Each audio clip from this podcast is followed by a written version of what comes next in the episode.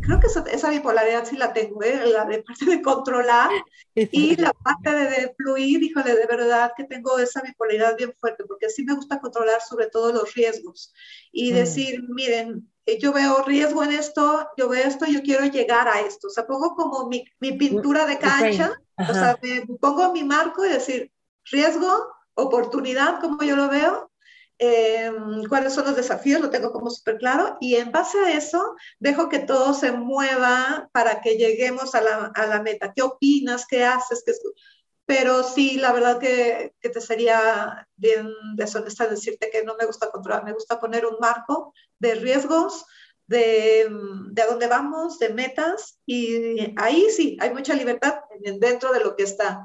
Claro que puedo ser flexible, de repente cambiar este marco, abrirlo un poquito más o cerrarlo un poco más de acuerdo a lo que vaya viendo. Hola, te doy la bienvenida. Yo soy Maite Valverde de Loyola y esto es Mentores. Cada semana te comparto la vida extraordinaria de héroes cotidianos en un solo podcast. Y estoy segura que encontrarás tu sentido de vida fascinante.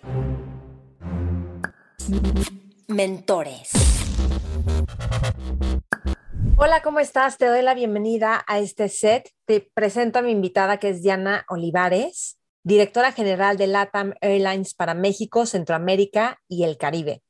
De hecho, Diana fue la primera mujer en ocupar el puesto de directora general de LATAM en México y ha posicionado la aerolínea en México y también ha impulsado destinos en Sudamérica. Además, desde febrero del 2022 es la presidenta de la Cámara Nacional de Aerotransportes, que también es la primera mujer que ocupa este cargo en los más de 50 años de historia de esta institución. Diana ha sido seleccionada por las revistas Forbes y Expansión como una de las 100 mujeres más poderosas del país y ha dado conferencias sobre empoderamiento femenino, equidad de género, etc. Y por otro lado, también es instructora de yoga certificada por Wise Living Yoga Academy. En esta entrevista con Diana hablamos de cómo ser una líder que escucha a sus equipos, los apoya para que tengan una vida personal balanceada y logra que causen resultados extraordinarios. ¿Cómo logró crecer ella en puestos de trabajo dentro de una industria que ha sido manejada por hombres? Y también hablamos de lo fascinante que es viajar sola.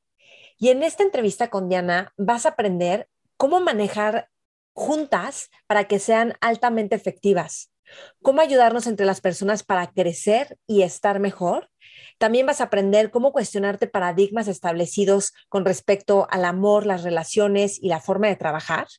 Y vas a aprender a ser exitosa, exitoso en tu trabajo, balanceando lo espiritual, lo personal, al mismo tiempo viajando y aprendiendo de otros mundos y de otras materias.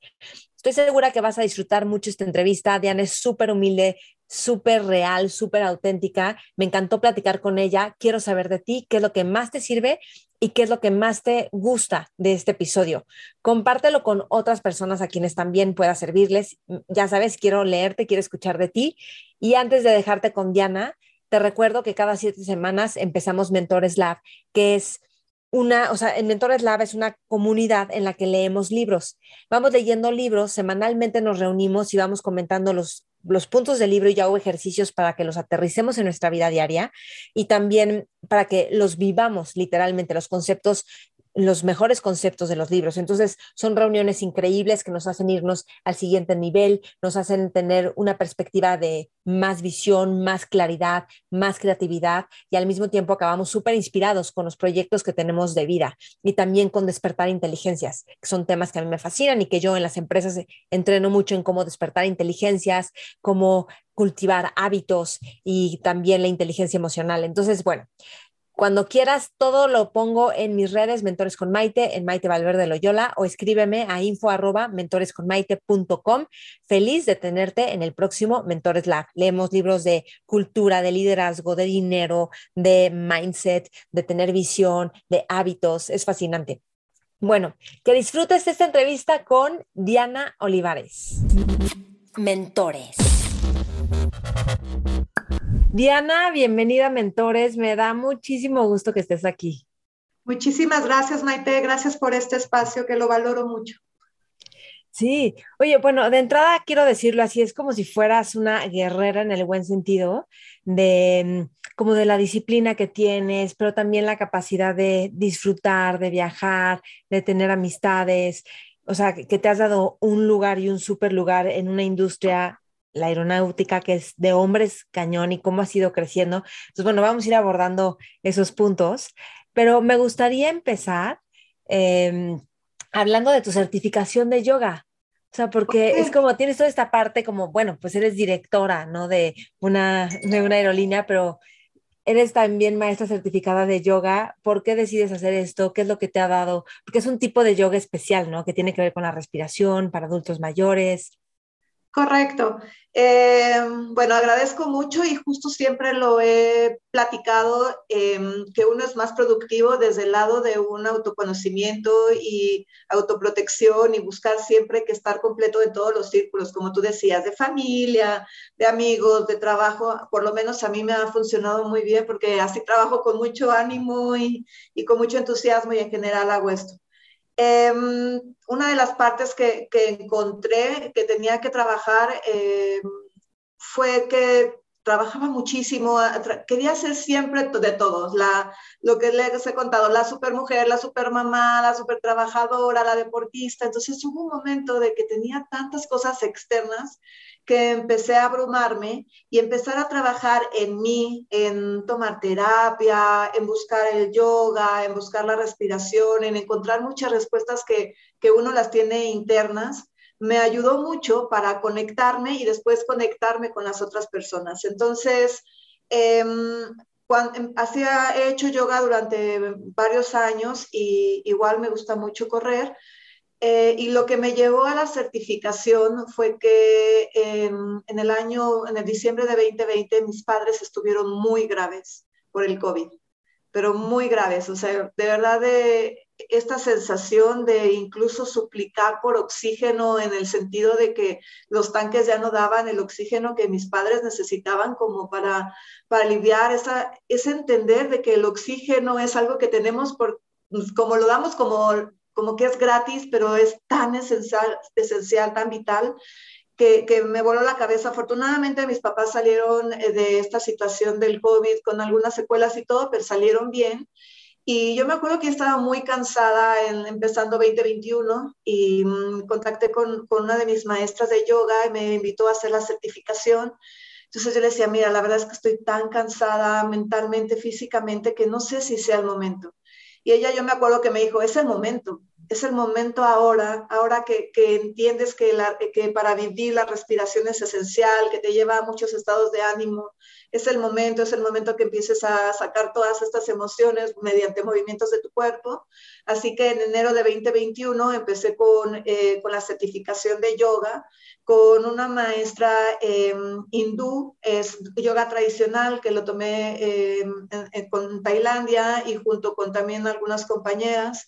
Em, y así empecé a trabajar mucho todo el tema de la respiración y ahí em, me conecté con adultos mayores que necesitaban esto y también con mis padres que necesitaban recuperar la respiración y fue un gran ejercicio. Entonces, nosotros lo llamamos pranayamas y es eh, el cómo uno se puede oxigenar mediante diferentes tipos de respiración, desde el abdomen, desde el tórax. Entonces, eh, me ha ayudado mucho, incluso ahora que que me ha tocado eh, afortunadamente en estar en, en, varios foros hablando sobre sustentabilidad, mujeres y todo, el controlar mi respiración y, eso me hace sentir como mucho más segura, así que lo recomiendo mucho y así fue como empezó esta historia del yoga. Después mi hija también le invité y también a, mis mejores amigas a que hiciéramos esto. Eh, estamos certificadas varias y bueno, la idea en un futuro es abrir algo holístico donde podamos convivir entre todas y poder dar estas herramientas, pero siempre al que lo necesite eh, me conecto y les explico cómo es la respiración y,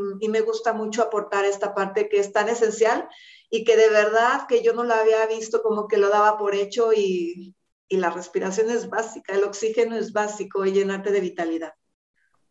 Entonces, ¿es puro pranayama, es decir, las respiraciones o también posturas, asanas? No, no, posturas Eh, completamente las posturas te dan todo el movimiento, son posturas, posturas tradicionales. Eh, de hecho, bueno, el, el, yoga son ocho partes del yoga, solamente las asanas, estas posturas que nosotros vemos de repente en Instagram, que todas así, eso es una octava parte de lo que es el yoga tradicional, que son eh, respiraciones, el cómo tratas también a, tus semejantes, o sea, es una filosofía bien grande.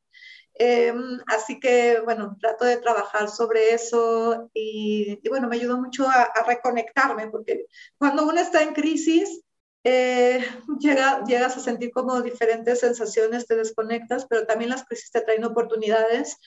Y créeme que para mí el COVID, después ya lo vamos a, a platicar, fue completamente un, una experiencia bien fuerte, o sea, fuerte en temas de apego, en temas de, exigencia. Ya te lo iré contando, pero igual cuando yo como gerente general de una línea aérea, imagínate en COVID, cuando tienes varios meses sin que tus vuelos, em, sin que tus aviones estén volando, tener que desvincular a mucha gente, uy, me, realmente me movió mucho y y, y, a lo mejor en algún momento sentía esa soberbia de, no, pues yo ya llevo tantos años en la aviación que me sé todo. Y no, no, o sea, es algo que uno nunca debe dejar de aprender, uno nunca debe de, estar, de dejar esta, esta parte de estar abiertos a nuevas cosas y, y de estar constantemente eh, pensando en que todo puede cambiar. Entonces, la verdad es de que eso sí fue como un con agua de fría en, la vida lo que me trajo el COVID, pero también me trajo ahora muchas cosas bien interesantes y, las, estoy muy agradecida. Ok, entonces viene lo del COVID, a tus papás les da muy fuerte, luego, bueno, pues eres gerente general de una aerolínea en México y Centroamérica también, ¿no? Y, sí. Y, este, y entonces como que todo se derrumba de alguna forma, ¿no? a lo mejor no completamente, pero sí. ¿Y tú qué hiciste para reaccionar a esto? O sea, ¿de qué formas o sea, te alimentaste a ti para tener una visión clara, para tomar decisiones? O a lo mejor no, o sea, a lo mejor no tomaste decisiones. O sea, ¿cómo manejaste todo esto? No, fue bien interesante porque, bueno, eh, yo llevo trabajando, empecé en el área de reservaciones y boletos. Y de ahí empecé con una carrera de estar en el teléfono, estar en la parte operativa, en la parte estratégica, viendo a clientes, después me hacen directora comercial. Llego a la dirección general en el 2018 y de verdad que esto lo agradezco mucho porque eh, la vida me dio por lo menos dos años para, mm, para esta curva de aprendizaje de temas legales, de temas de sindicatos, de recursos humanos, porque yo soy realmente bien comercial, entonces eh, me ayudaron estos dos años. Y cuando llega en marzo de 2020 em, el COVID, lo que yo te comentaba es que yo me sentía muy segura de mí misma, que yo me sentía que yo me la sabía de todas. O sea, después de haber pasado por todos la, la, base de, los puestos, por todo había pasado, yo me sentía que me la sabía todas. Y, y eso me dio fuerza en el principio, pero como tú dices, de repente ves que se va empezando a derrumbar muchas cosas, de que tengo que tomar decisión sobre el home office, como el de dejar la oficina, como no hay vuelos, se necesita desvincular personas, eh, y empiezo, em, la verdad es de que sí tuve quizás una, una forma de, de sentir todas mis emociones quizás me llevó una semana en sentir todas mis emociones de que sí estaba muy preocupada, sí estaba como con mucha ansiedad, incluso hasta la, la, sentía en el cuerpo, me enfermé y todo, pero después es como de, ok, ya estás aquí, lo estoy sintiendo, ok, vamos a ver qué hay, qué riesgos, cómo puedo proteger a la gente, cómo puedo proteger los ingresos, el esto, los costos. Entonces ya empiezas como que es, sí lo, sufrí, pero después hubo un periodo de, ah, ok, vamos a estar y empiezo a, hacer planificación, estrategias y a reaccionar rápido, porque esto se iba y se iba empeorando cada, cada vez. Entonces, em, tuve que tomar muchas decisiones, dos decisiones dolorosas, eh, decisiones que también me llamaban mucho la atención, que decía, ay, ¿cómo no había visto que este proceso tenía que ser más fácil antes? Entonces, fue una combinación de todo y lo importante era estar abierta y, también con mucha valentía. Lo puedo confesar acá que muchas cosas se hicieron con miedo y con, cierto de, bueno, ahí me voy, pero las hice y con... Y, mucha seguridad de que era lo mejor con las herramientas que tenía y me aventaba. Entonces, así fue como, como salimos de, bueno, todavía no salimos, pero hicimos muchos procesos nuevos, em, trabajamos mucho internamente con las cosas que necesitábamos, escuchábamos mucho a los clientes, cómo íbamos, nos acompañábamos entre todos. Entonces fue un ejercicio no solamente a nivel de aviación, sino a nivel de turismo, a nivel de industria, que nos fuimos apoyando. Ah, así fue, o sea, sí, sí tuve que tomar muchas decisiones, sí las sufrí y sí hubo un momento de claridad que dije, aquí estoy, vamos con todo y de, y de valentía, que muchas veces digo, aviéntense, sean valientes, no tanto como estos superhéroes de, de, valentía, de esa de fuerza, sino de una valentía de, pues, aventarte a, y ver tus riesgos y aventarte y, y, hacer lo mejor que puedas con lo mejor que, que tengas. Que también entiendo que mm, tú has ayudado a que haya más comunicación con Sudamérica, que haya más vuelos. Esto ya, o sea, bueno, has tenido un largo recorrido, pero digo, además de esto que has ayudado a, posicionar la marca en México, por ejemplo, a, atravesar todo el COVID, empezaste, como tú dijiste, en la base y en una industria de, de em, hombres. Entonces, ¿cómo le hiciste para ir escalando? ¿Con qué te has topado? ¿Cómo es estar con puros hombres que a veces, pues, o sea, qué lástima que lo tengamos que decir, pero a veces no les gusta que haya mujeres en como ciertos nichos, a lo mejor unos sí se abren y no tienen problema, pero otros sí. O sea, ¿cómo, cómo llegas a ser la directora general de México y Centroamérica? Bueno, eh, creo que la tenacidad la he tenido desde, desde chica. Desde chica me gustaban muchísimo los aviones, desde que tengo uso de razón. O sea, yo me acuerdo de a los siete años vivía en un edificio y veía los, los aviones y me gustaba todo eso. Así que todo mi enfoque y toda mi meta era estar en esta industria, eh, estudiar. Todo era ver aviones, entenderlos, todo era como muy ¿Y tú querías volar o solo ver? O sea, o sea ¿industria o también te hubiera gustado volar?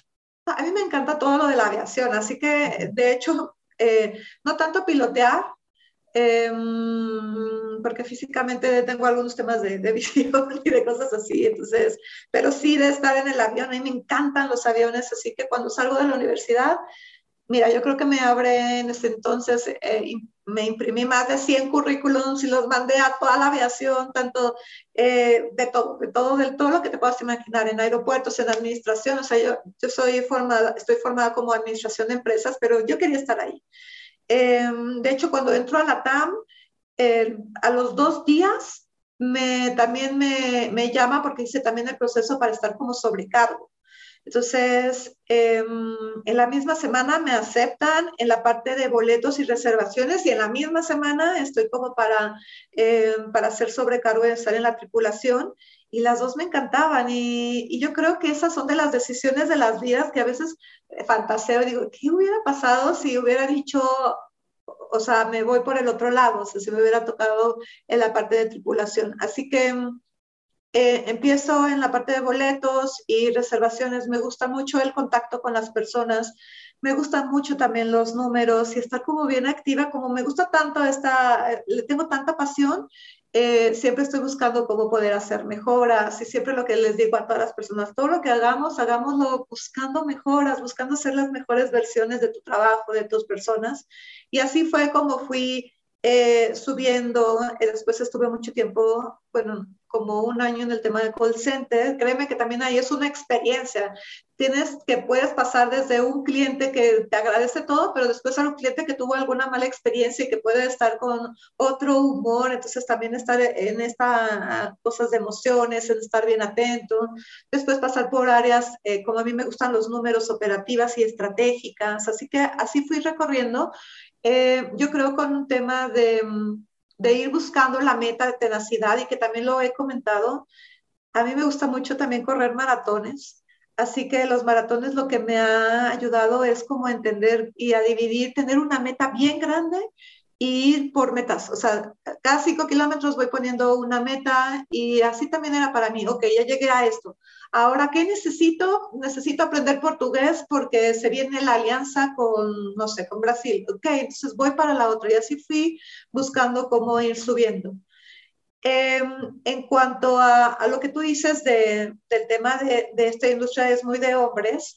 Más o menos para que nos demos una idea, nosotros, bueno, y estos ya son números actuales, que ya ha evolucionado después de 23 años, no me imagino los números que eran antes porque la verdad que no los tengo a la mano, pero en, ya en, números actuales, actuales eh, solamente el 5.8% a nivel mundial son mujeres eh, pilotos. Imagínate.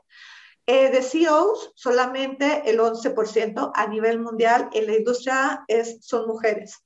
Y gerencias, solamente somos el 20% de toda la aviación. Entonces, em, las brechas se han ido em, disminuyendo, pero actualmente esos son los números. Actualmente todavía hay muchas cosas que hacer.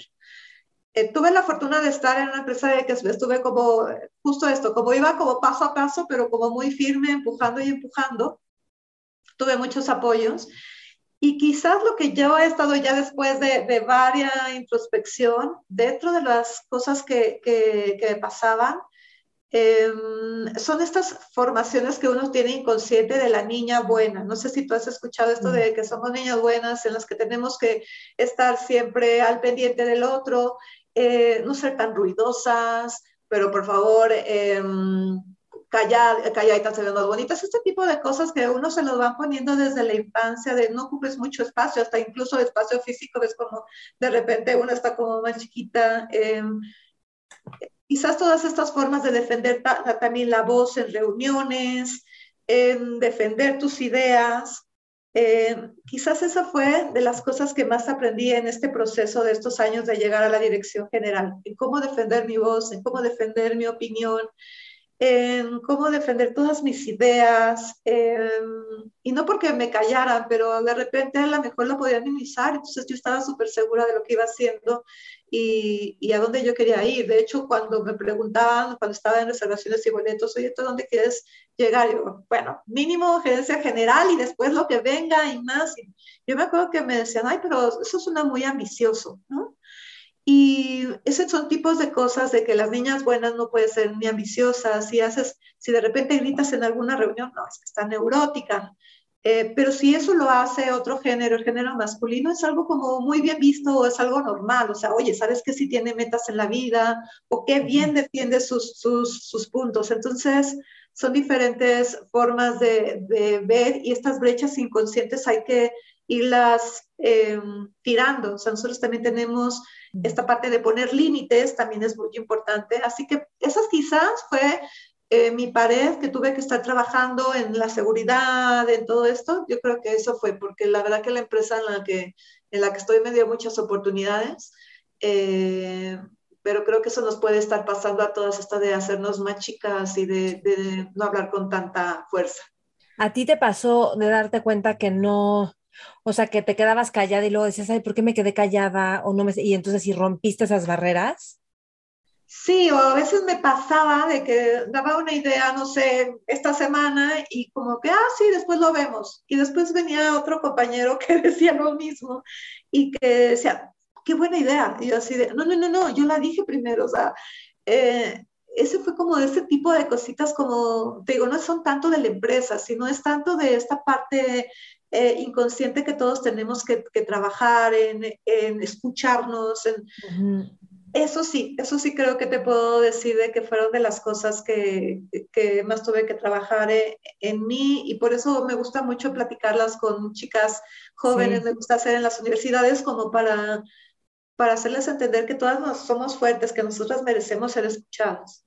Sí, este, no, me parece genial. A mí, bueno, yo creo que a todas nos ha pasado, pero a mí también como alguien, un súper productor de Televisa, cuando Televisa pues era, era lo que era, me decía, ¿y por qué eres tan ambiciosa? ¿Cuánta ambición? Y yo decía, pero tú eres de las más ambiciosas, tienes los proyectos más cañones, los de más rating. Y yo, pero yo era muy ambiciosa. Y luego otro director en alguna empresa que estuve me decía, Maite, tú cásate con un rico, no te preocupes por estas cosas, ¿sabes? Y yo decía, pero, o sea, qué chistoso, ¿no? ¿Por qué? Y estas críticas que te van como, que uno como que también nos, inconscientemente de repente yo, como que te vas cuadrando, como de, ah, sí, ¿verdad? En lugar de ir y negociar y entonces es como ir rompiendo eso. ¿Cómo eres buena negociando, según yo, no? Lo, sí, lo has aprendido. A ver, cuéntame de eso. Mira, me gusta mucho negociar, eh, me gusta entender bien como qué es la necesidad de, del otro y después las mías, ir buscando como en dónde podemos articularnos, dónde podemos tener cosas en común. Eh, generalmente mi estrategia es mucho primero escuchar y después eh, como voy como pensando como la estrategia y ir buscando. Siempre me gusta en la mayoría de, de, las formas un ganar-ganar y cuando no es tener los argumentos bien claros para decirte, mira Maite, en este momento yo no puedo hacer esto por ti, o sea, me gusta ser muy clara de las cosas que sí puedo hacer y no, porque creo que cuando se rompen promesas para mí es eh, algo que a mí no me gusta que me hagan, entonces siempre trato de cuidar eso. Entonces, mi estrategia, así por decirlo, es escucho, entiendo, veo, articulo y si hay algún punto, porque van a haber puntos que no, es tranquilamente, eh, con toda la confianza, esto no va. No, no, me gusta llegar a la agresión eh, verbal y todo, yo creo que se puede platicar y, y, puedes llegar a cualquier punto desde el, la razón y desde el entendimiento y desde la claridad y así es como uno se puede comunicar mejor. Así que sí, la verdad es que me gusta mucho negociar eh, con la gente porque también aprendo mucho y aprendo mucho de las otras personas y de la visión y, y todo. Sí lo disfruto, lo disfruto mucho.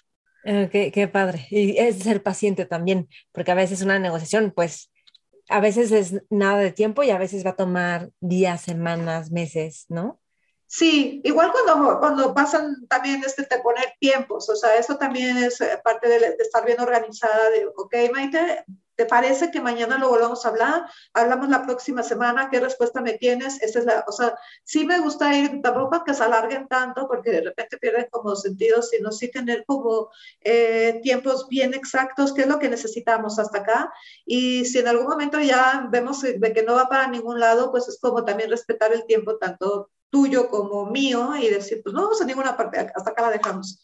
Así que eh, en eso sí me gusta, me gusta estar como clara para respetarnos en, en todo, en tiempos y todo.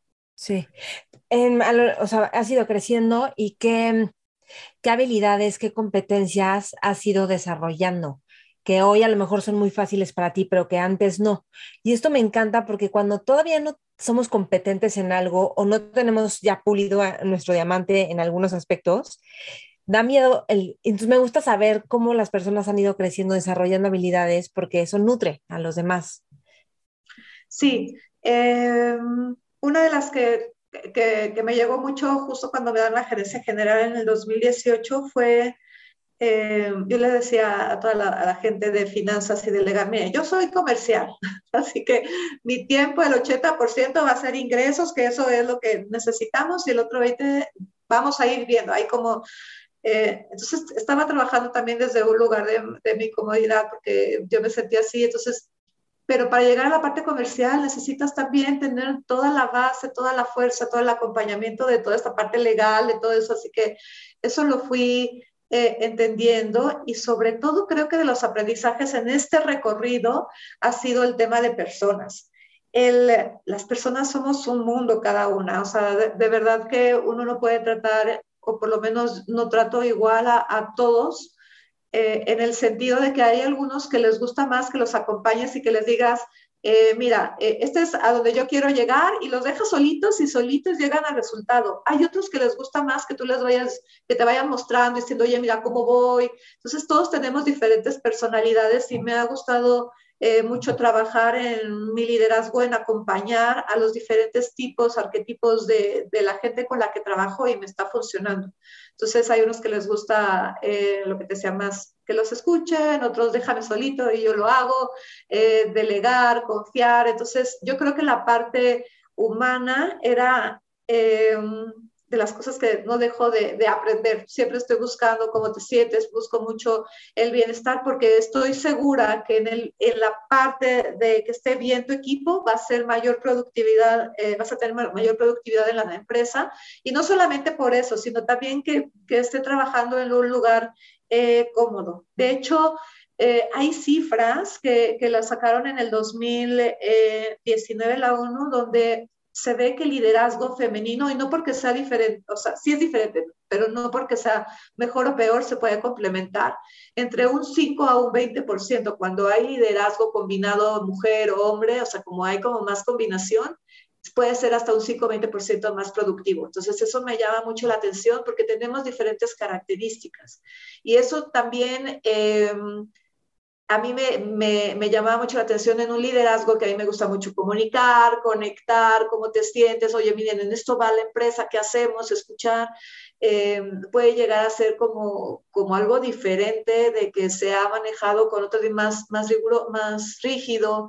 Entonces eso hace que entre todos nos pongamos flexibles, así que por eso apuesto mucho al liderazgo femenino, que hay mucha gente que me decía, oye, pero a, a ti te gusta mucho esta parte eh, quizás más soft, le digo, no, no es soft, es, es, escucharnos, es conectarnos y créanme que esto te lleva a números mucho más fuertes y se pueden ver y lo podemos registrar que hay aumento de productividad cuando hay escucha y no solamente es como de, de arriba para abajo y hagan todo lo que yo quiero, sino es de la base para arriba. Creo que esa es la forma que por lo menos a mí me está funcionando mucho en la parte de liderar. Está buenísimo, porque sí, esta parte de que haya conexión, que, que como una empatía y a ver, por ejemplo, en una junta, ¿cómo manejas esto que sea desde la de abajo para arriba? O sea, ¿cómo la llevas de tal forma que ellos se sienten escuchados, conectados y que tienen claras las metas? ¿Cómo, cómo lo manejas? Mira, en una reunión siempre llego, les mando un mail la próxima reunión también es estar bien preparado, llegar a tu reunión bien preparados, eh, sobre todo por digo que para mí el tema de tiempo es bien importante. Entonces, es, vamos a hablar sobre, ¿qué te puedo decir? Sobre la ruta tal, ruta México-Santiago.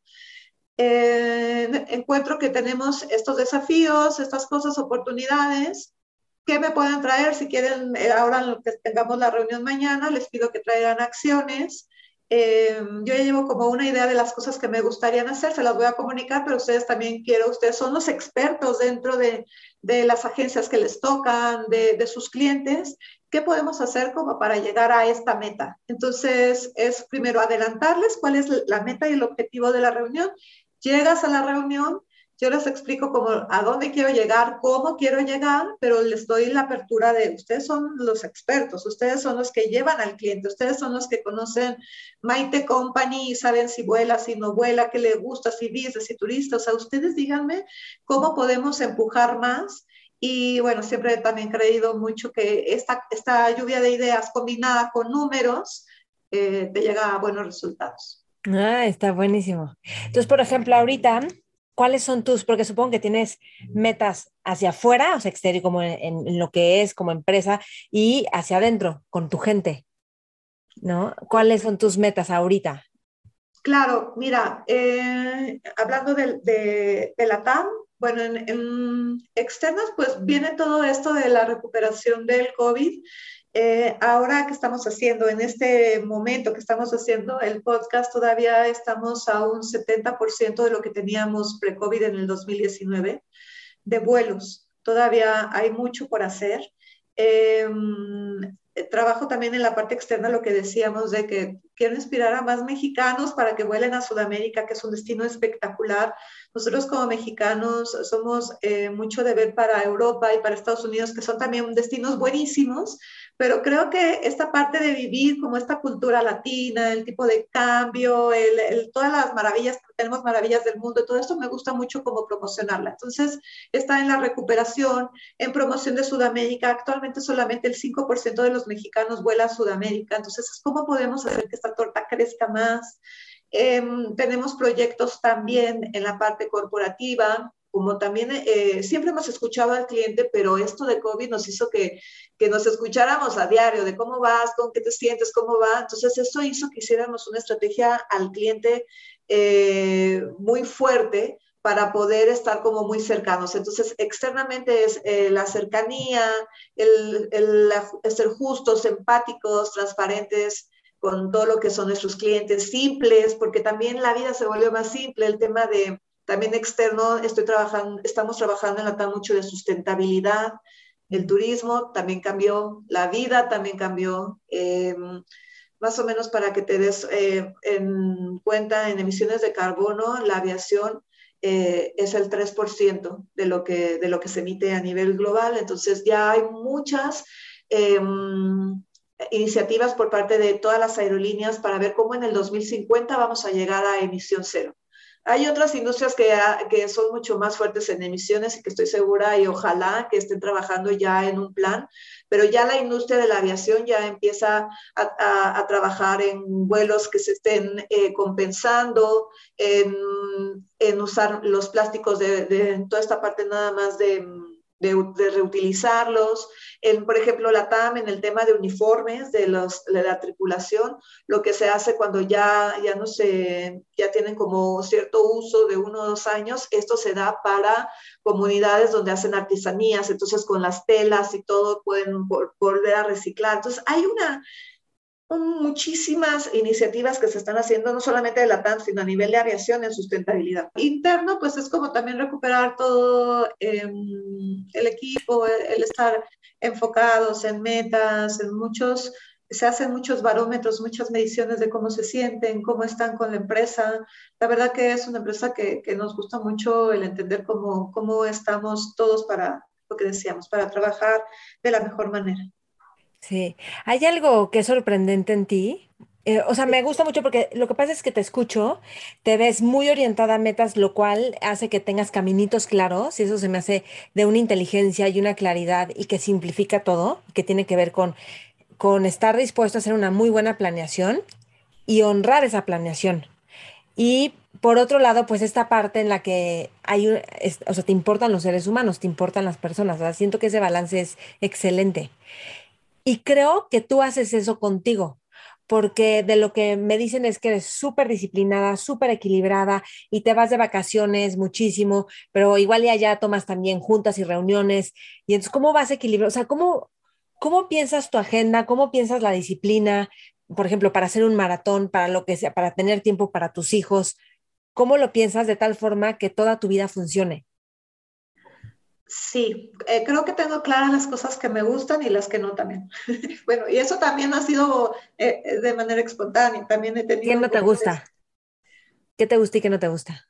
¿Qué me gusta y qué no? Bueno, el tema de viajar me parece que es algo que, que, lo traigo como muy en la sangre y me gusta hacer muchos viajes con amigas, como como esta parte de, yo siempre he dicho que es la mejor terapia, pero también con mis hijos me gusta mucho, ahorita están en una edad increíble, que tienen 18 y 21, así que he estado disfrutando mucho con ellos en decirles, oigan, bueno, ustedes organicen, a ver, ustedes ahí vean qué es a donde tenemos que ir, entonces ha estado bien entretenido, pero también me gusta mucho viajar sola, que esa es una de las cosas que también me gusta promocionar mucho.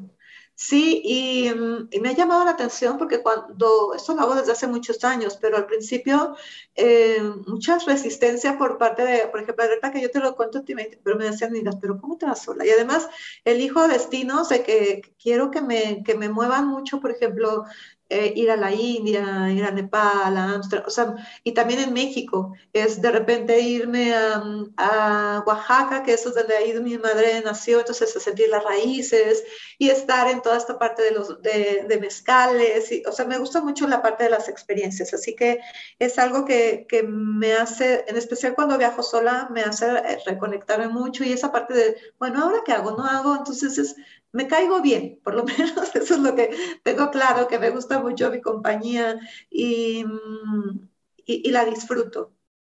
Oye, un paréntesis, ¿has hecho el Camino de Santiago? No, pero me han dicho que eso es como espectacular. Y mira, la verdad es que he tenido cierta resistencia por eh, que me dicen que nada que ver, eh, por el tema de, mm, quizás no sé si sea como muy religioso, entonces no, no es, es un viaje espiritual. O sea, pues es una, hay gente que es el paseo mismo. Yo no lo veo como algo religioso, sino espiritual, pero yo creo que todos los viajes son, yo digo que los viajes son viajes del alma, como que algo se te abre y descubres y el lugar se va abriendo junto contigo. uno se va abriendo y el lugar te va mostrando, ¿no? No, y además me ha pasado, no sé, eh, tengo unos, pero buenísimos amigos de mis viajes sola, o sea, pero que seguimos súper conectados, estamos escribiendo, nos cuidamos mucho, he conocido a gente maravillosa en mis viajes, porque uno va como muy abierto. Em, y sí, bueno, al principio también, por ejemplo, me decían, hoy como el tema de seguridad y todo, y yo decía, bueno, ya uno ya, ya se la sabe, desafortunadamente viviendo en la Ciudad de México, pues ya te la sabes que tienes que estar ahí como muy atenta, volteando, haciendo. Entonces, eh, me gusta mucho eso, me gusta mucho leer, em, ir al cine, disfrutar. ¿Perdón? ¿Qué, lees? Hay de todo. Me gustan eh, novelas, me gusta mucho la historia, la historia de México.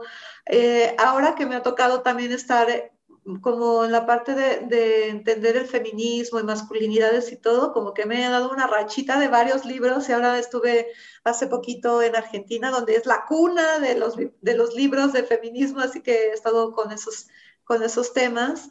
Eh, Simón de bueno, de todo. O sea, la verdad que me gusta, de que me gusta mucho. Entonces, esa parte y em, también estar de repente, la parte de terapia también me gusta, me gusta por lo menos tomar una vez a la semana terapia, es como mi espacio. Entonces, me gustan los espacios para mí, para mi gente y eso hace que, que esté más abierta. O sea, porque si uno no, no, tiene esta apertura, este, este amor por uno, también no puedes dar algo que no tienes, que eso siempre es algo que, que, he comentado. Tienes que trabajar como en ti, como para poder estar como abierto y así disfrutar más de las personas y en esta energía.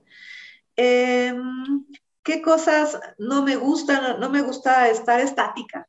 Soy muy madrugadora. Yo creo que también eso es una de las cosas que... que ¿A qué hora te, te duermes y a qué hora te despiertas? Es que me despierto tipo 4 o 5 de la mañana porque me gusta meditar y me gusta el silencio también, entonces mi tacita de té, meditar, eh, me gustan los mantras, toda esta parte que tengo como, como espiritual la vivo muy, muy cerca y me gusta hacer ejercicio, como decía el tema de maratones, eso, entonces es como mi espacio, entre 5 y 7 de la mañana es mi espacio para hacer todas las, estas cosas que, que, que me gustan. No veo televisión, desde los siete años. Ay, sí, chócales. Pero desde chiquita. Eh, mi papá lo hizo como un juego. Cuando teníamos siete años, yo le decía que yo quería tener mi televisión en mi cuarto. O sea, y él me dijo, mira, hagamos algo. no vas a ver televisión durante un año y si pasa este año, yo te prometo que yo voy contigo y compras la pantalla que tú quieras. En, temas, en esa época eran televisiones y le tomé la palabra y siempre le digo, pa, de verdad que fue lo mejor que hiciste por mí, porque en ese año em, empecé a entrenar natación, eh, fui campeona de, dorso, eh, empecé a leer muchísimos libros, me fue muy bien en la escuela, tenía 7, 8 años, entonces ya la verdad cuando ya pasó el año, ya cómo se van haciendo los hábitos, ya ni me acordé de la tele, creo que se lo cambié por por una, para escuchar discos, que a mí me gusta mucho la música, creo que por eso se la cambié. Entonces, no veo televisión, eh, eso me hace como de espacios. Em, ahorita estoy luchando un poco en el tema de redes sociales, que la verdad que, que, sí, ahí me lleva algo de tiempo y que trato de siempre estar con un cronómetro de, oye, ya tienes cierto tiempo en, en, en redes sociales, ya puedes empezar a hacer otras cosas, así que creo que es administrar bien mis tiempos Puede pasar, me integré también, uno no tiene que ser tan, tan rígido. Hay épocas, por ejemplo, cuando estuvo esta crisis de COVID, que la parte laboral ocupó una gran parte de mi tiempo y me desconecté de otras, pero es así, siempre estar buscando esa balanza. Ok, ahora regreso para acá, el equilibrio. Hay otros temas, hay veces que me siento eh, súper eh, enfocada en mi parte espiritual, entonces de repente puedo llegar a, a, a, no estar en alguna otra parte que me gustaría. Entonces es siempre estar buscando pero también estar abierta que hay épocas y que, que, puede pasar, tampoco es de que se te vaya la balanza y es de muerte, pero sí estar bien consciente de cómo ir buscando tus tiempos y, y dándole tiempo a todo, dándole tiempo a, a las relaciones eh, interpersonales, a tus hijos, a toda esta parte, como yo decía, es algo que, que te llena y que te hace vibrar de cierta forma y a partir de ahí uno puede estar más contento para hacer eh, su trabajo y la convivencia. Y dime algo, o sea, porque eres muy autónoma, muy independiente, gran líder, tu vida muy hecha, ¿tú crees que esto es un impedimento para, o sea, tener pareja o como que, sí, tal cual, porque luego dicen es que las mujeres tan pro, o sea, o tan wow, pues es que a los hombres les da miedo. ¿Tú crees que sí, no, lo has vivido? Eh, Mira, sí soy súper autónoma y en este momento de mi vida, o sea, sí lo veo como de, ay, no sé, como que no sé si tenga como el, el tiempo en esta balanza. Me gusta Para estar como muy abierta, estar como, como, más con amigos, más que algo así como, eh, pues estuve mucho tiempo casada, entonces es, como mi tiempo todavía, que bueno, ya llevo siete años de divorciada y al mismo tiempo, o sea, ¿cuánto dura este tiempo? Yo, pues lo que tenga que durar, estoy muy contenta así. Entonces, habrá ese, ese momento que llegue, pero lo que yo trabajo mucho en mí y que siempre pasa en las relaciones, no sé si sea lo, lo correcto todo, pero uno siempre dice, eh, quiero un hombre tal que sea em, que le guste, que sea inteligente, que sea empático, que sea generoso, que sea, o sea, y, uno que da. Entonces, yo estoy segura de que ahorita estoy trabajando en esta parte, en la parte como de, lo que quiero ser y lo que quiero ofrecer, que quiero que me llegue lo mismo o, o más, o sea, pero uno tiene que trabajar en sí misma para que llegue alguien que, esté como al mismo nivel que tú, donde sea también empático, donde no le importe también justo. A mí yo soy una mujer que se, la pasa viajando y me gusta viajar, como te decía, sola y me gusta ser como muy autónoma, que acepte que cada uno somos individuales. Entonces, estoy segura que va a llegar esa persona porque estoy trabajándolo mucho en mí y yo creo que es eso. O sea, uno no, así como lo que te decía, uno no puede dar amor si no lo tiene, pero también uno no, no, no puede alcanzar algo si también no lo ofrece. Entonces, por lo menos en esa etapa estoy, de conocerme, de vivir, y la verdad que estoy disfrutando mucho esta parte de, de, más apertura y, no sé, también me gustan otras formas de amor, ¿no? No, no sé si solamente exista la parte de la monogamia, también me gusta mucho entender y abrirme a otras formas de, de amor eh, en ese sentido. Así que la verdad que es la primera vez que lo digo, pero en un podcast, pero no estoy tan a favor de la monogamia, no es algo que por lo menos a mí me, me resulte. A, ver, platícame un poquito más de esto. ok. Eh, creo que, que, nosotros tenemos como la capacidad como de estar muy abiertos al amor y creo que la parte de la monogamia es híjole, aquí ya nos empezamos a meter en otros temas como más del capitalismo y más del patriarcado y todo esto, entonces yo creo que uno puede llegar a amar a más de una, de una persona en, su esencia, en su libertad, entonces en su autonomía. Así que eh, a mí me están gustando por lo menos otro tipo de, de relaciones más que, mono, más que monogamia y que no está mal la monogamia si es como de acuerdos, pero me gustan más las relaciones que estén llenas de acuerdos, en el que la, todas las personas eh, se puedan convivir eh, perfectamente unas con las otras, en la que uno pueda ser y no perder su esencia. Entonces, va mucho por allá. Esta, podríamos hacer otro podcast de, Podríamos, es que sí, de poliamor y todo eso. Del poliamor, sí. He tenido entrevistas de eso. De romper paradigmas, de, de saber cuál es tu esencia y de y de saber que de repente hay sistemas que te hacen y que te meten desde chico de tiene que ser de esta forma y, y no sé si son esas formas. Así que siempre me gusta estarme cuestionando y en esta parte de, del amor me disfruto mucho en, en acuerdos interpersonales, en, en, en convivencias. Así que por ahí va más, no sé, te digo que a dónde voy a llegar ni nada, sigo evolucionando, aprendiendo. Pero algún tipo de eh, acuerdo que veas que te ha funcionado, o sea, como estar con alguien y decir, bueno, pero nunca vemos a tus hijos ni a mis hijos o solamente para viajar aquí, o, o sea, como ese tipo de acuerdos, ese tipo de Sí, acuerdos, de, de, respetar lo que a, a, ti te gusta, de respetar tus tiempos, acuerdos en de todo, o sea, de, respetar, hay muchas cosas que uno se va a poder complementar, pero de no perder esa esencia, porque creo que nos podemos conectar de mejor manera eh, en una esencia si, si estamos al 100%. Entonces, sí hay muchas cosas que, que, hay que de repente, pues, negociar, justo como, como te decía que me encanta, de, oye, vamos a negociar esto, pero nunca afectando su, lo que es, ni que lleguen tampoco a afectar lo mío. O sea, no sé si en este momento de mi vida estoy como muy abierta a hacer sacrificios por amor, esas cosas a mí todavía como que ese amor romántico ya no, ya no es algo que va, por lo menos ahora conmigo, sino es mucho más de, disfrutar, de convivir, de compartir. Entonces voy por este tipo de acuerdos y, mm, y, también, algo. Y con el tema de celos, envidia, ¿no? Porque eso también se presenta cuando es monogamia, o sea, Digo, con monogamia también, pero... El tema de celos es otro también otro tema bien interesante, porque los celos no son tanto para eh, un problema de la pareja, sino los celos lo tienes que trabajar uno mismo, tienes que trabajar en tus inseguridades, tienes que estar hablándolo, eh, eh, tienes que estar hablando también de estas cosas de pertenencia. Entonces es como entenderlo. De, de repente si llegas a sentir algo, estoy celosa de que no sé, de alguna amistad, de que Maite se esté llevando mejor con mis... A ver, ¿por qué estoy celosa? Quiero, creo que a lo mejor Maite ya no me va a hacer caso, eh, siento que Maite es mi, mejor amiga y no puede estar con nadie. O sea, eso es como algo que uno tiene que trabajar, no tanto la otra persona, sino trabajar uno mismo, entender de dónde viene y por qué. Y cuando ya lo empiezas a platicar contigo, dices, ah, pues pues, ¿por qué no? O sea, ¿por qué no? Eh, no creo que, que, tenga esta forma de abandono ni todo eso. Te digo, hay un montón de temas que se pueden platicar sobre esto, pero creo que los celos, las envidias vienen de uno mismo y uno tiene que estar bien entendido en cuáles son sus sensaciones, de dónde viene, por qué.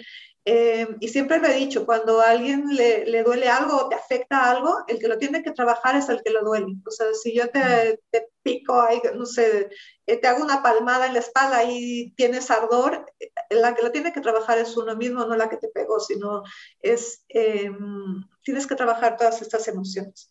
Así es como veo como mi vida de conexión con las personas, por eso es de que eh, yo creo que sí puede ser algo como raro, em, a lo mejor estos pensamientos y quizás como tú decías, que, diferentes ideas, pero quiero llegar a, personas que cada vez estén abriendo más y, y, eso, trabajar en uno mismo para llegar a estos lugares. ¿Y a tus hijos cómo los educas en relación a esto? ¿Qué les dices? O... Eh, fíjate que ellos me encantan porque, bueno, ellos vienen de otra, otra generación, que me encanta esta generación. De hecho, cuando veo a muchos de, o sea, de, mi edad que, se quejan o de, generaciones más grandes que dicen, ay, esta generación de, cristal y nosotros, como ellos nos llaman la generación de cemento, donde se podrían hacer burlas de las otras personas, donde no se hablaban estos temas. Ellos lo tienen muchísimo más claro, Maite. O sea, ellos lo que les, siempre les, les he dicho, ah, por lo menos a mi hija tengo conversaciones muy abiertas con ellas. De hecho, a ella le aprendo mucho más de lo que ella aprende de mí, estoy casi segura es que ellos ven todos los colores, ven toda la diversidad, la ven ya de otra forma diferente, se conectan diferente. Em, así que así han estado educados, como en, un lugar de libre pensamiento, de, de así como me gusta a mí, que estén como que ellos mismos se conecten con lo que sientan y que lean y que busquen, que se informen y en base a eso ya vayan teniendo sus propias, sus propias ideas. Entonces, sí me ha gustado mucho desde pequeños, mucho de escuchar. Lo mismo que hago con mi equipo es de escuchar, de, de entender, a ver, ¿tú qué opinas de esto? Em, y de respetar y de honrar y, y, todo. Así que mis hijos son educados de esa forma. Em, ¿Sabes qué me, me, sorprende gratamente? No, no, no porque no lo esperara, sino que hay algo muy padre que es que no suenas a ser alguien que está controlando todo. ¿Me explicó? Y al mismo tiempo tienes que controlar todo para que las cosas funcionen. Entonces, ¿qué, cómo, ¿cómo balanceas? Porque si controlas a tus hijos, pues los limitas, los, los escuchas y a lo mejor estás escuchando que eso como que igual no le conviene tanto. ¿Cómo manejas eso con tus equipos? ¿Cómo vas manejando? sí, haciendo como este equilibrio. Sí, es bien interesante porque mm, eh, como me gusta ser creo que esa, bipolaridad sí la tengo, ¿eh? la de parte de controlar y la parte de, fluir, híjole, de verdad que tengo esa bipolaridad bien fuerte, porque sí me gusta controlar sobre todo los riesgos y mm. decir, miren, eh, yo veo riesgo en esto, yo veo esto, yo quiero llegar a esto, o sea, pongo como mi, mi, mi, mi pintura de cancha, o sea, me pongo mi marco y decir, riesgo, oportunidad, como yo lo veo, eh, cuáles son los desafíos, lo tengo como súper claro, y en base a eso dejo que todo se mueva para que lleguemos a la, a la meta. ¿Qué opinas? ¿Qué haces? ¿Qué...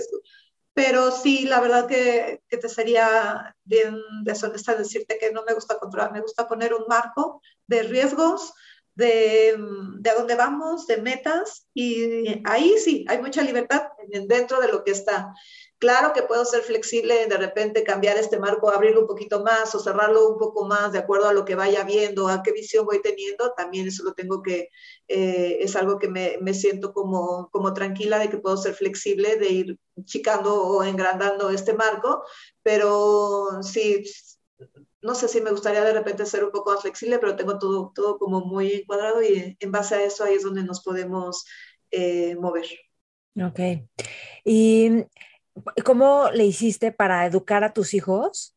Estar con ellos, conectado con ellos y al mismo tiempo estar trabajando. Eh, fue fuerte, en el, bueno, no fuerte porque tengo una malla de contención, una red de contención de todo, de familia, de amigos, de todo, eh, siempre traté de estar en todos los eventos que, que, mis hijos hicieran. Si alguno me fallaba, siempre, oye, una amiga, o que pasaran por ellos a la escuela, eh, oye, pasa por ellos, ayúdame. O sea, la verdad que me sentí como muy afortunada de tener tanta gente que, que, que me estuviera apoyando y yo también en, en, esa forma retribuyo a cuando alguien me necesita siempre también estar en estos como, como formas de de comunidades, de apoyarnos entre todas, en especial entre todas, lo digo como, como en parte de sororidad, así que eh, fue afortunada esa parte, pero también no te puedo llegar a, mentir de que hubo un momento de que sí me sentía agotada, que era trabajar, eh, querer hacer todo, era lo que yo te comentaba al principio, quería hacer todo, pero quería llegar a, a ver qué comieran, pero llegar a bañarlos, pero estudiar con ellos, bueno, aunque la verdad que mis hijos eh, tienen una mamá de que nunca les ayudó mucho en las tareas, eh, pero así ellos se formaron y y, salieron adelante en la escuela, o sea, no era de las mamás que, me ponía a hacer tarea con ellos, eh, la verdad que no, no fue así, pero eso creo que también les ayudó mucho a ser independientes, además las tareas las dejaban a ellos, no a mí, así que ellos eran los que tenían que aprender. Y, y fue ir buscando como mis equilibrios. Y muchas veces sí, sí, sí llegué a estar muy cansada eh, por querer hacer todo. Entonces yo creo que a partir de ahí eso fue como la base donde empezar a escucharme y buscar el equilibrio que hablábamos de la balanza. Yo creo que esta parte de maternar con trabajar eh, fue la que me, me, ayudó a ir equilibrando, pero claramente mi prioridad eh, a nivel personal son mis hijos y, y, yo misma, y mi parte laboral es el sentirme realizada y llegar a las metas, así que fue, fue como fui buscando el equilibrio entre todo eso. ¿Y cómo vas negociando, por ejemplo, en el trabajo el decir, sí, y mis hijos son importantes, sí, y voy a viajar y me gusta mucho viajar? ¿Cómo? Yo, es un mindset, porque yo tengo amigas que digo, es que jamás viajan, jamás piden un día. Hasta a mí me frustra porque digo, porque ellas creen que no pueden y que está mal, tal. Mientras que tengo otras que digo, ¿en qué momento trabajas y cómo te dejan viajar por el mundo? Me explicó, y, y trabajan en corporativos importantes. ¿Cómo, ¿Tú cómo has ido negociando eso? Eh, bueno, una, que eso es pura fortuna, y yo le reporto a, también tengo jefa mujer y ha estado muy interesante porque eh, a, mi jefa le reportamos también eh, jefaturas mujeres, entonces entre todas nosotras y a todas nos gusta viajar y esto la verdad que fue algo que, que no, no, no, le pasa a todas y que esto a mí me ayuda mucho porque todas somos del mismo estilo y sabemos de que a lo mejor ahora saben que necesito, me quiero ir unas dos semanas a, a este lugar y desde ahí me voy a conectar y sabemos que estamos muy enfocadas a resultados a objetivos, o sea, en no fallar, en, en todo siempre estar ahí eh, buscando apoyo, de repente, oye Maite, mira, me está faltando esto, no te preocupes, yo te ayudo. Entonces hay mucha colaboración entre nosotras y eso la verdad que a mí me ayuda mucho, pero no sé, sé que en varias empresas no pasa eso, pero sí es priorizar como mis tiempos. Yo lo que siempre te, creo que lo hemos mencionado en, en toda esta conversación, el tema de los tiempos es básico, es llegar a las reuniones, preparados, con objetivos, con metas, en entender los tiempos, entender todo bien agendado. Entonces, sí tengo control mucho con mi agenda, veo estos espacios, mira, me voy a ir esta semana, pero entonces necesito dejar todo esto listo. Entonces, yo creo que es mucha organización. Eh, para dejar como, como todo listo y, creo que todo se puede hacer y como creo también que es parte de ser productivo el estar contento, entonces es como una inversión y no me voy con cero culpa, o sea, yo voy a disfrutar con cero culpa y de repente sé que estamos y les ha tocado a mis amigas de que de repente, oigan chicas, eh, este día pues me voy a quedar, voy a sacar todo este tema, pero eh, yo ya pedí el día, de mañana y ya las acompaño. Entonces es, es como irnos organizando y buscando estos tiempos. Y, la autoimagen también que, de, que yo tengo de mí misma, no quiero eh, desperdiciar mi vida, o sea, no quiero verme solamente en un escritorio así trabajando, no, no, quiero eso porque sé que no voy a, a dar los resultados. Eh, quiero estar contenta para poder, eh, poder compartir más y, y, eso, y trabajar de la mejor manera. Así que es una inversión, es un círculo vicioso. Mm. No estar cansada, eh, tengo que estar como, como muy activa, como muy emocionada con las cosas que hago, muy motivada y así yo creo que es como va, se va teniendo resultados y por lo menos hasta el momento mis equipos de trabajo y todo lo, lo, tienen como claro y eso también eh, se va bajando, o sea, también sabe mi equipo que, que, ellos tienen que tener sus espacios y que les doy el tema de la escucha y que también se tienen que tomar unos días es muy importante, así que eso también uno lo va como heredando. Es este increíble. ¿A qué personajes históricos o actuales admiras que son como modelos a seguir para ti? Actuales. Puede ser actuales o históricos. ah, bueno. Em, ay, es que mm, no, me quiero, te digo, estoy ahorita muy con el tema de Simone de Beauvoir, que para mí es súper importante estar leyendo todo. Eh, creo que su libro El segundo sexo, creo que me lo he leído más de cuatro veces. O sea, ella creo que la admiro mucho, a Rosario Castellanos, a muchas mujeres casi. ¿Qué admiras de Simón? De Simón, o sea, ¿qué es lo que te está...?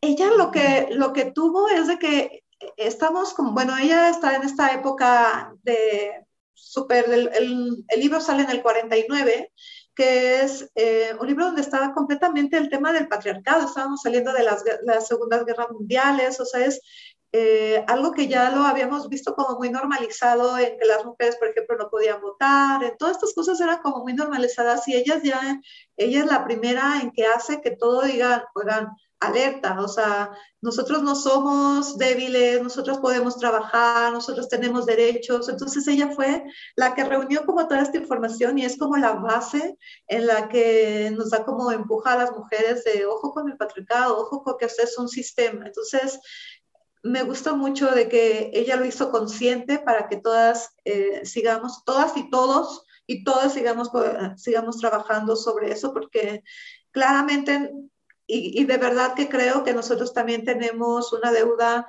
con, con, la masculinidad en esta parte de la mutilación de las emociones, que ellos también sufren esta parte. Entonces, todos estamos en este mismo círculo y romperlo creo que es bien importante. Entonces, ella me parece que es la base y me la paso eh, leyendo sus ensayos y estoy como muy metida eh, con esto. Rosario Castellanos, que también fue una escritora mexicana, que también, también lo tenía como claro.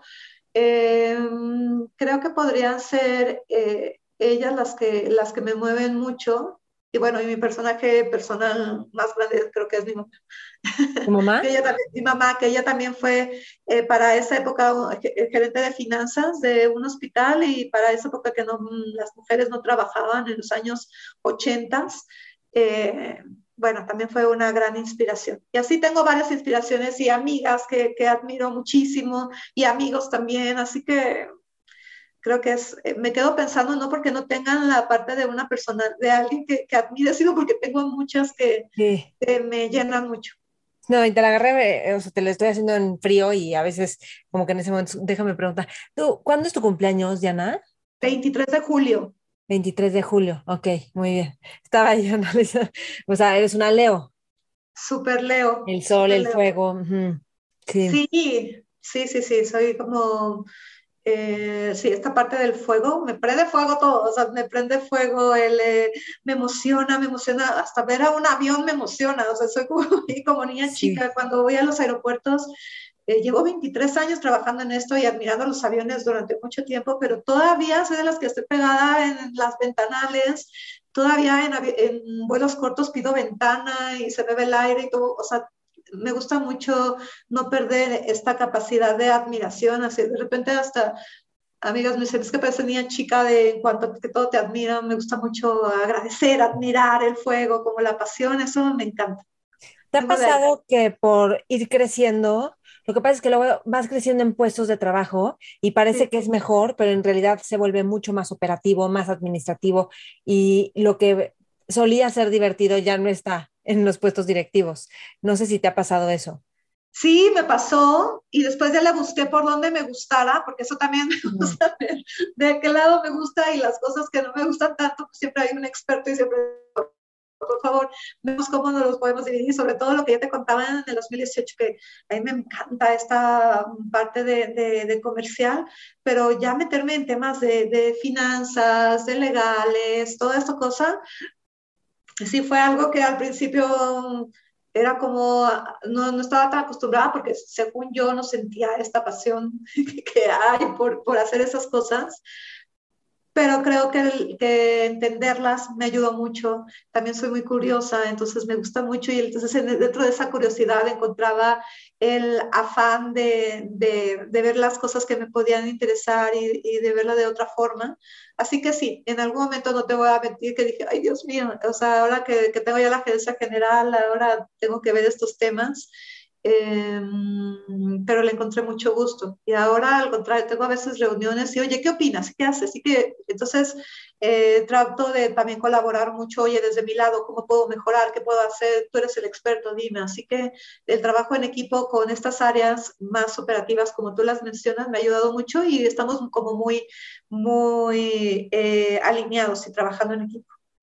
En el tema económico, por ejemplo, o sea, hay gente de recursos humanos que a mí me han contado de un hombre le ofrecen tanto, a una mujer a lo mejor menos, pero y si tú eh, peleas que te den más, casi que te lo dan, y tú ahí has sido audaz o no, o has ido aprendiendo, o cómo te has manejado en eso, porque también tenemos esa barrera, ¿no? Un poco de la que has estado hablando, que, que la tenemos que quitar. Déjame te digo, unas amigas tienen una empresa que te da, o sea, te consiguen dar conferencias y cursos en empresas. Entonces me decían a mí, bueno, pero te vamos, o sea, nosotros le vamos a subir porque como nosotros cobramos por nuestra parte administrativa y yo, o sea, no me tienes que justificar que tú le vas a subir porque tú me estás haciendo la chamba de conseguirme donde yo de conferencias. Pero como que me estaban justificando y les dije, es que esto tenemos que interrumpir las mujeres. O sea, justificar por qué vas a cobrar algo cuando gracias a ti yo tengo más trabajo y yo no estoy moviendo un dedo, ¿no? O sea. Exactamente, y fíjate que hay un estudio de estas dos cosas que tú mencionas. Eh, bueno, una es de que dice que le hicieron eh, un puesta a más de 2.000 mujeres que trabajan en empresas y de esas 2.000 mujeres, 9 de cada 10 decían de que les gustaría llegar a un puesto gerencial. Tres, y de estas 10, solamente tres decían que sí lo podían lograr por estas barreras.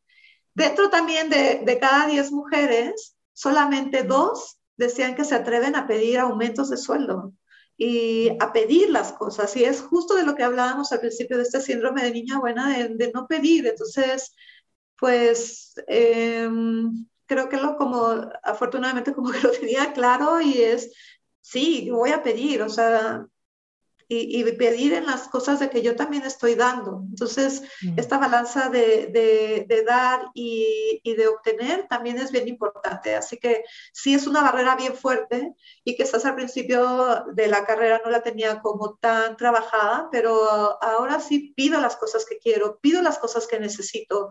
Eh, estoy abierta como a a todo y, cuando me dicen no es bueno entender por qué no, qué me falta, bueno, voy a trabajar en esto y también te sirve como llegar a como a puntos y entender cuál es tu situación y en qué, en qué parte estás. Entonces, la recomendación completa es agarrar y pedir. O sea, nosotros tenemos que aprender a pedir, tenemos que aprender a cancelar estas cosas que, que justo tú decías de justificar, tenemos que dejar de creernos no merecedoras. Si queremos llegar a puestos gerenciales, como yo te decía, eh, nueve de cada diez quieren y solamente tres creen que pueden llegar llegar, ¿por qué? O sea, tenemos que ir entre todas apoyándonos, rompiendo y decir, oye, Maite, no, aviéntate, tú dime a mí, Diana, aviéntate. Entonces, eh, creo que eso se necesita. Esa creo que es la brecha inconsciente que más vamos a tener que trabajar. Esta pregunta que te voy a hacer se la hago a todos mis mentores invitados. Si estuvieras en una mesa con jóvenes de espíritu, pueden ser la edad que sea, pero jóvenes de espíritu, visionarios, exploradores, quizá emprendedor con espíritu emprendedor, ¿tú qué les aconsejarías? Mira, eh, justo de lo que estábamos hablando, el aprender a pedir, el saber qué es exactamente lo que quiero, o sea, como tener una planeación, eh, qué es lo que soy también, o sea, qué puedo ofrecer, qué puedo recibir, em, y en trabajar mucho en, en el autoconocimiento eh, y en el autocuidado, creo que eso es básico, en saber poner límites y mm, buscar siempre como, como el bienestar de uno, no es egoísmo, sino lo que hemos venido hablando en todo este podcast es el bienestar de uno para proyectar bienestar para todos. Yo creo que eso sería, o sea, límites, conectar, comunicación, eh, saber quién soy qué quiero y a dónde quiero ir. Creo que esas son como preguntas que a lo mejor uno cree que se las sabe y de repente vale la pena hacérselas y, y entenderte mucho mejor te va a ayudar a conocer estos caminitos de los que hemos estado hablando. ¿Tienes ahí tus notas de cosas, de puntos que querías tocar o algo así? No, estaba viendo algo que, estaba viendo algo que tenía que, que atender. Ah, ok, ok. No, pensé que estabas con yo, wow, tomo, o sea, llego con notas preparadas. Ok. ¿Algo más que te gustaría agregar, Diana? Mira, me gustaría cerrar con esta como que hacemos mucho en la aviación para que todos se queden y siempre lo quiero compartir. En mm, este protocolo de, de, cuando te pones el oxígeno, y mira que hemos hablado mucho de oxígeno, de vitalidad, y de, el de ponerte primero la mascarilla para poder eh, apoyar a los demás. Y créanme que al principio no lo entendía. Yo decía, como te vas a poner primero la mascarilla, porque entonces el, el hijo ya se te está medio ahogando ahí, pero necesitas primero tú estar bien para poder ayudarle a las otras personas. Entonces yo me iría con este cierre de que te lo da en la aviación y cada que uno pueda subirse a un avión, acordarse, primero tiene que estar uno bien para apoyar a los demás. Así es como, como tiene que funcionar y así es como son los protocolos de seguridad. Y creo que ahí es una de las claves que por lo menos a mí me gustaría compartir para, para vidas más, eh, más sanas. Y una cosita más, ¿qué te da la corrida? ¿Que, corres maratones, si eres muy disciplinada en eso? Y, ya sé, ¿qué es la disciplina para ti? Que esa quería preguntarte. Eh, creo que la disciplina para mí es la que me ha ayudado a, cumplir muchas metas. Eh, con la disciplina me he dado la capacidad de despertarme a estas horas que ahorita ya lo veo normal, pero cuando a lo mejor era chica, eh, tener esa disciplina de llegar a, a esa meta lo que hablábamos es poco a poco tener una meta grande, ir buscando y entrenándote bien, buscando todos los recursos para llegar bien a esa meta y eso lo, uno lo puede plasmar también en la vida. Entender tu meta, tu camino eh, bien enfocado. Y hay veces que también uno ser flexible. Hay veces de que no te va a gustar el camino para llegar a esa meta, puedes cambiarlo. Tampoco es ahí como que tengas que sacrificar algo. Eh, pero creo eso, creo que la corrida me ha dejado mucho la parte de la disciplina, me gusta mucho escuchar, me gusta mucho ver, eh, me gusta mucho poner atención como para, justo con la disciplina, creo que puedo encontrar y tener mejores decisiones. Creo que va por ahí lo que me deja eh, el estar corriendo. Ok, buenísimo. Diana, muchísimas gracias. Qué gusto platicar contigo, aprender de ti, entrar en temas que no nos imaginamos que íbamos a entrar, que podríamos profundizar en otro momento, pero Padrísimo, gracias. No, gracias a ti, Maite. Ojalá que, que deje un granito de arena de algo y gracias por estos espacios. Me encantó, me encantó tu, tu conversación y tu atención y, y también tienes todo junto, a mi sororidad y todo lo que podamos hacer juntas, qué mejor.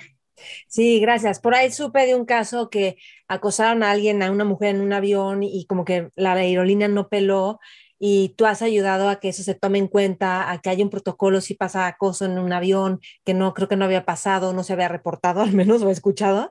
Y ese tipo de sororidad que tú tienes me parece increíble y qué padre tener una mujer ahí que se está parando por las demás mujeres. Muchas gracias, sí. La idea es buscar y yo creo que todos, desde su trinchera nos podemos ayudar y ojalá que que esto haga, todos somos uno mismo, diría mi maestra de yoga, así que yo creo que si todos podemos hacer algo por el, por el prójimo, sea mujer, sea hombre, creo que ahí está la, la, parte de tener una mejor vida. Así que con eso estamos. Gracias. ¿Y dónde te podemos encontrar? LinkedIn y no sé si Instagram o... Sí, fíjate que está bien curioso porque LinkedIn está, estoy como Diana Olivares, ahí me pueden encontrar. Y hace poquito abrí también mi Instagram, eh, como con más de estos temas, porque lo tenía mucho de, viajes y de hijos, así que abrí uno que se llama Diana-Olivares doble guion bajo y ahí me pueden em, estar eh, ubicando. Voy a tomar también cosas de la aviación, también quiero publicar porque hay mucho que se da, todo el tema de sustentabilidad, de mujeres y todo. Creo que es una buena plataforma, no solamente LinkedIn, sino Instagram también me parece para llegar también a otro tipo de audiencias y sobre todo que yo creo mucho en la juventud, en la juventud del alma, eh, yo creo mucho en ellos que son el futuro, así que por ahí también estoy, en Instagram. Ok, padrísimo, muy bien, pues yo lo voy a poner en las notas del, del episodio. Muchísimas gracias, Maite. Me encantó de verdad la conversación y bueno, estamos, estamos acá. Mentores.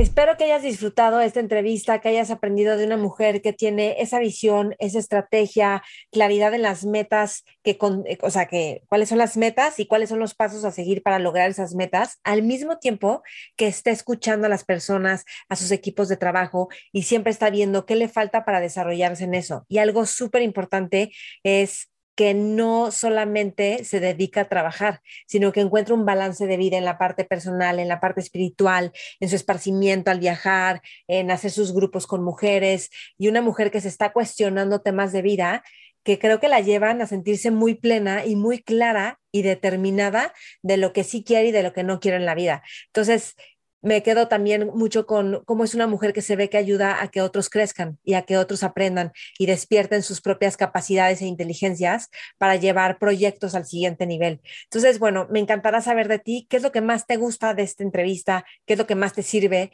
Ayúdame a compartirla con otras personas. Esta y las entrevistas del podcast las hago con muchísimo amor, con toda la intención de que todos como sociedad nos vayamos al siguiente nivel, a nivel personal e individual y a nivel colectivo como sociedad, como grupos, eh, como inquietos y como que esta es nuestra vida y es, vívela con tus propios términos y reglas, ten una, un plan, una determinación para que tengas felicidad, para que tengas realización y junto con otros, ¿verdad? O sea, si crecer solito nunca es tan gozoso como crecer en equipo, siempre es la base. Entonces, bueno, yo estoy en todas las redes, Mentores con Maite, el programa, yo como Maite Valverde de Loyola. Gracias por escuchar, gracias por compartir. Quiero leerte, quiero escucharte y nos vemos en el siguiente episodio o en el que te quieras echar ahorita terminando. Mentores. Ever catch yourself eating the same flavorless dinner three days in a row? Dreaming of something better? Well, HelloFresh is your guilt-free dream come true, baby. It's me, Kiki Palmer. Let's wake up those taste buds with hot, juicy pecan-crusted chicken or garlic butter shrimp scampi. Mm. Hello Fresh. Stop dreaming of all the delicious possibilities and dig in at HelloFresh.com. Let's get this dinner party started.